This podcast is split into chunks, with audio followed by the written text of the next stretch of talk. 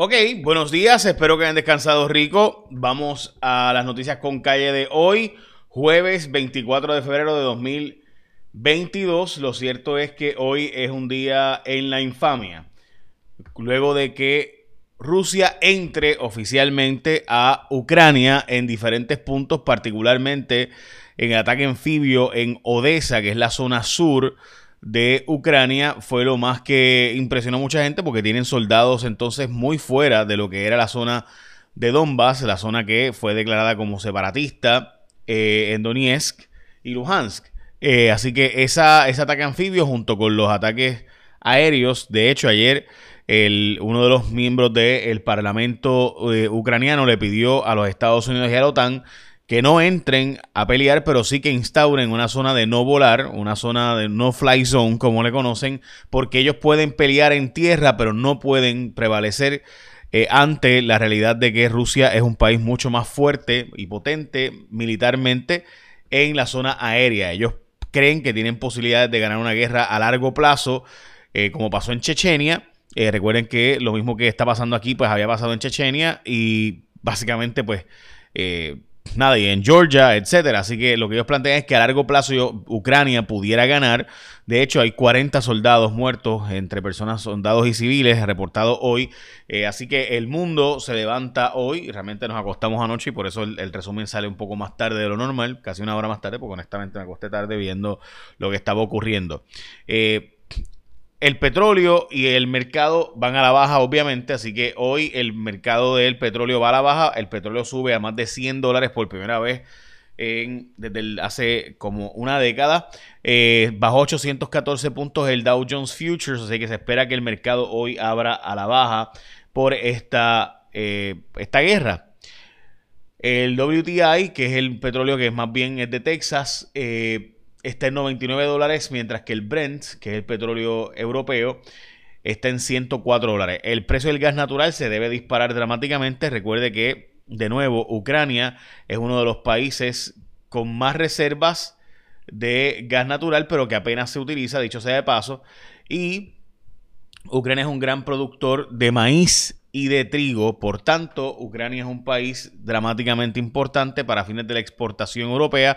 Así que el maíz, el trigo y otros productos agrícolas deben estar también subiendo de precio considerablemente. Así que eh, pues, estaremos al pendiente de qué va a pasar con todo esto eh, todos estos días. Vamos a las portadas de los periódicos, pero antes hay unas cuantas cosas que hoy son el día, como el Día Mundial del Bartender, también el Día Nacional de las Tostadas, el Día de la Independencia de Estonia, que Estonia también es parte del problema. ¿Qué va a hacer Vladimir Putin después de esto de Ucrania?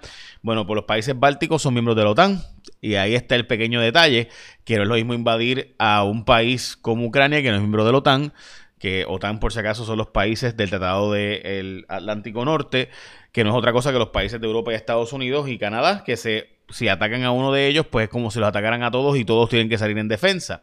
Eh, también hoy es el Día Nacional del Chili y de las chips de tortilla eh, y el Día de las Banderas de México. Vamos a las próximas noticias y esta foto, esta foto se ha convertido en una foto extremadamente controversial. Estamos hablando de que la gente de la Junta de Supervisión Fiscal más la gente de un bufete de abogados eh, cabilderos importantes, Bull Popper, como le dicen por ahí. Eh, también eh, Tadito Hernández, junto a la gente de la Junta, especialmente el nombrado por Donald Trump, Mr. Justin Peterson. Y quien tira este tweet, adicional a. Peterson, fue el ex gobernador Chris Christie, que dice que esto es un grupo genial de panas el asunto es que Chris Christie es uno de los cabilderos de la Autoridad de Energía Eléctrica y demás, así que estamos hablando de que probablemente están, están planteando el asunto de la Autoridad de Energía Eléctrica y la próxima negociación de ese plan de ajuste de la deuda que subiría dramáticamente el costo energético para Puerto Rico. Veremos a ver si eso va o eso no va. Hablamos de eso ya mismo porque antes llegó el momento que tú escojas un plan eh, sí, un seguro obligatorio. Y hay que, hay que decirlo, o sea, el seguro obligatorio, el más duro, es la gente de ASC, que son los expertos en seguro compulsorio, te ofrecen un servicio que ninguna otra aseguradora tiene disponible. Solo con ASC puedes hacer todos los trámites de tu reclamación 24/7 por WhatsApp. sin tener que perder el tiempo. Si chocas o te chocan, puedes whatsappear con los expertos en cualquier momento 787-999-4242 y podrás hacer toda la reclamación, enviar documentos, verificar estatus por WhatsApp. ASC también ofrece servicio los 7 días llamando al 787-622-4242. Además, son los únicos que hacen inspección a distancia y los únicos que te envían gratis la licencia de tu vehículo y la certificación de multas para que renueves el marbete. Así que, gente, escoge ASC como tu seguro obligatorio. De hecho, puedes entrar para solicitar tu licencia a escogeasc.com, diagonal licencia. Así que renovar tu marbete, quédate con los número uno y favoritos del seguro obligatorio. Escogete a la gente de ASC como tu seguro obligatorio. De hecho, eh, yo renové ayer y lo hice, así que ya saben, ASC. La gente del Centro Plano de Economía advierte que el pago de las pensiones es tan y tan alto que Puerto Rico va a tener que básicamente, eh, o sea, se paga eh, casi el triple en pensiones que lo que se paga para los bonistas en la deuda. Eh, el caucus del Partido Popular va a decidir el próximo domingo si aprueban o no el plan de ajuste de la deuda de la Autoridad de Energía Eléctrica, que aumentaría considerablemente el costo energético en Puerto Rico. Los trabajadores de centro médico están pidiendo un aumento de sueldo junto con los de la CPT que van a hacer otra manifestación. Si, no se sabe si va o no va el mismo mundo y este lío continúa. Eh, hasta ahora iba, según la información que nos había llegado, pero aquí estamos todavía esperando la decisión del juez Alfonso Martínez Piovanetti, que honestamente, eh, pues, o sea, ha sido un gran juez. Yo, las decisiones que está tomando, o sea, uno ve las vistas de él y se ve que es un juez que sabe lo que está haciendo, así que al menos hay algún adulto aquí en, la casa.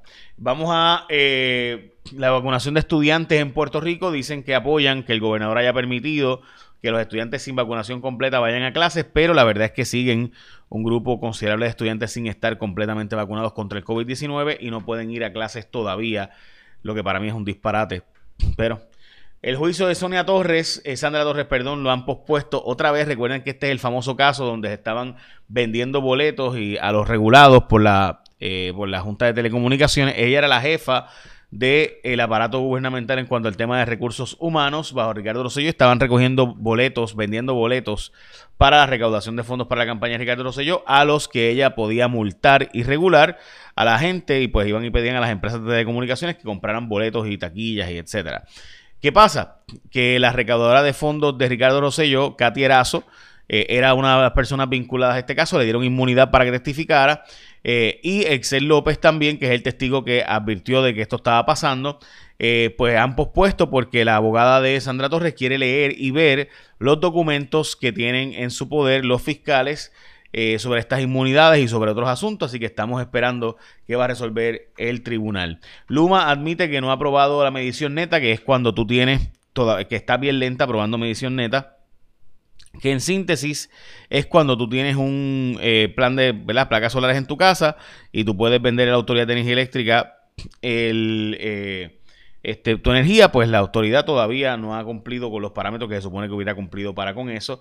Eh, Tadito Hernández dice que va a legislar las escoltas y que son innecesarias eh, las escoltas en Puerto Rico y dicen que hay, hay funcionarios que han gastado mucho más que, el, eh, que la Jennifer González.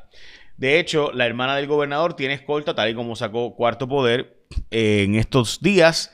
La hermana del gobernador se supone que no tenga derecho a escolta, pero le han dado una escolta, dice ella que eso no fue una decisión, que fue una decisión del Departamento de Seguridad Pública que le dijo que tuviera escolta y pues ella pues dijo, ah, pues yo la cojo, pues ok, si, si me la dan, pues si Seguridad Pública entiende que yo estoy en peligro, pues la cojo. El problema es que las escoltas de Fortaleza no están adscritas a Seguridad Pública, están adscritas a Fortaleza, o por lo menos así era hasta, hasta hace nada, no sé si el gobernador cambió eso pero yo recuerdo que las, las escuelas de eso era gran parte del asunto, que las escuelas de Fortaleza quien les pagaba era Fortaleza y por eso, como Fortaleza las pagaba, pues mucha gente quería trabajar con la, escolta del gobernador porque le pagaban mucho más overtime y se lo pagaban rapidito sin tener que esperar porque cuando es por eh, seguridad pública o la policía tarda muchísimo en pagarse y pues mientras que son las de Fortaleza les pagan más rápido. Así que no sé, hay que preguntarle entonces a Fortaleza si están estas escoltas son de Fortaleza o de seguridad pública y quién las paga. Así que tendremos que ir a pedir esa información a ver si es cierto o no, o a ver si nos cogieron de tontos otra vez o no. Bueno, Reed Scott reafirmó que la estadía no tiene suficiente apoyo en el Congreso para Puerto Rico todavía y que tenemos que poner las finanzas en orden y carreteras se opone el aumento de peaje a la autoridad de carreteras, pero este es el plan fiscal aprobado por la Junta de un plan de aumentos por los próximos 30 años, como es la portada del periódico El Vocero, también la portada del periódico Primera Hora y la portada del periódico El Nuevo Día, todas tuvieron la misma portada. Lo interesante para mí es que ninguna habló de que para eso está la crudita, o sea, para que nos van a subir, para eso supone, aquí tenemos la crudita aprobada que se puede eliminar, la crudita gente se pueden eliminar, los aumentos de Alejandro la crudita se pueden eliminar. O sea, estamos pagando esos cientos de millones de dólares, pero también nos va a esperar un aumento en los peajes cuando para eso son los chavos de la crudita, para carretera. Yo de verdad que no. O sea, es que te digo, este país es una cosa especial. Y recuerda que tú escoges a la gente de ASC como tu seguro obligatorio, porque son los más duros, porque te dan los mejores servicios, porque son los más rápidos, en fin, los más que han pagado en la historia. Esa es la que hay. Así que eso es la gente de ASC. Ahora que tú vas a tu seguro obligatorio, puedes hacerlo todo por WhatsApp, video, fotos, la inspección del carro a distancia, etcétera. Así que ya lo sabes. Bueno, nada, écheme la bendición, que tengan un día productivo.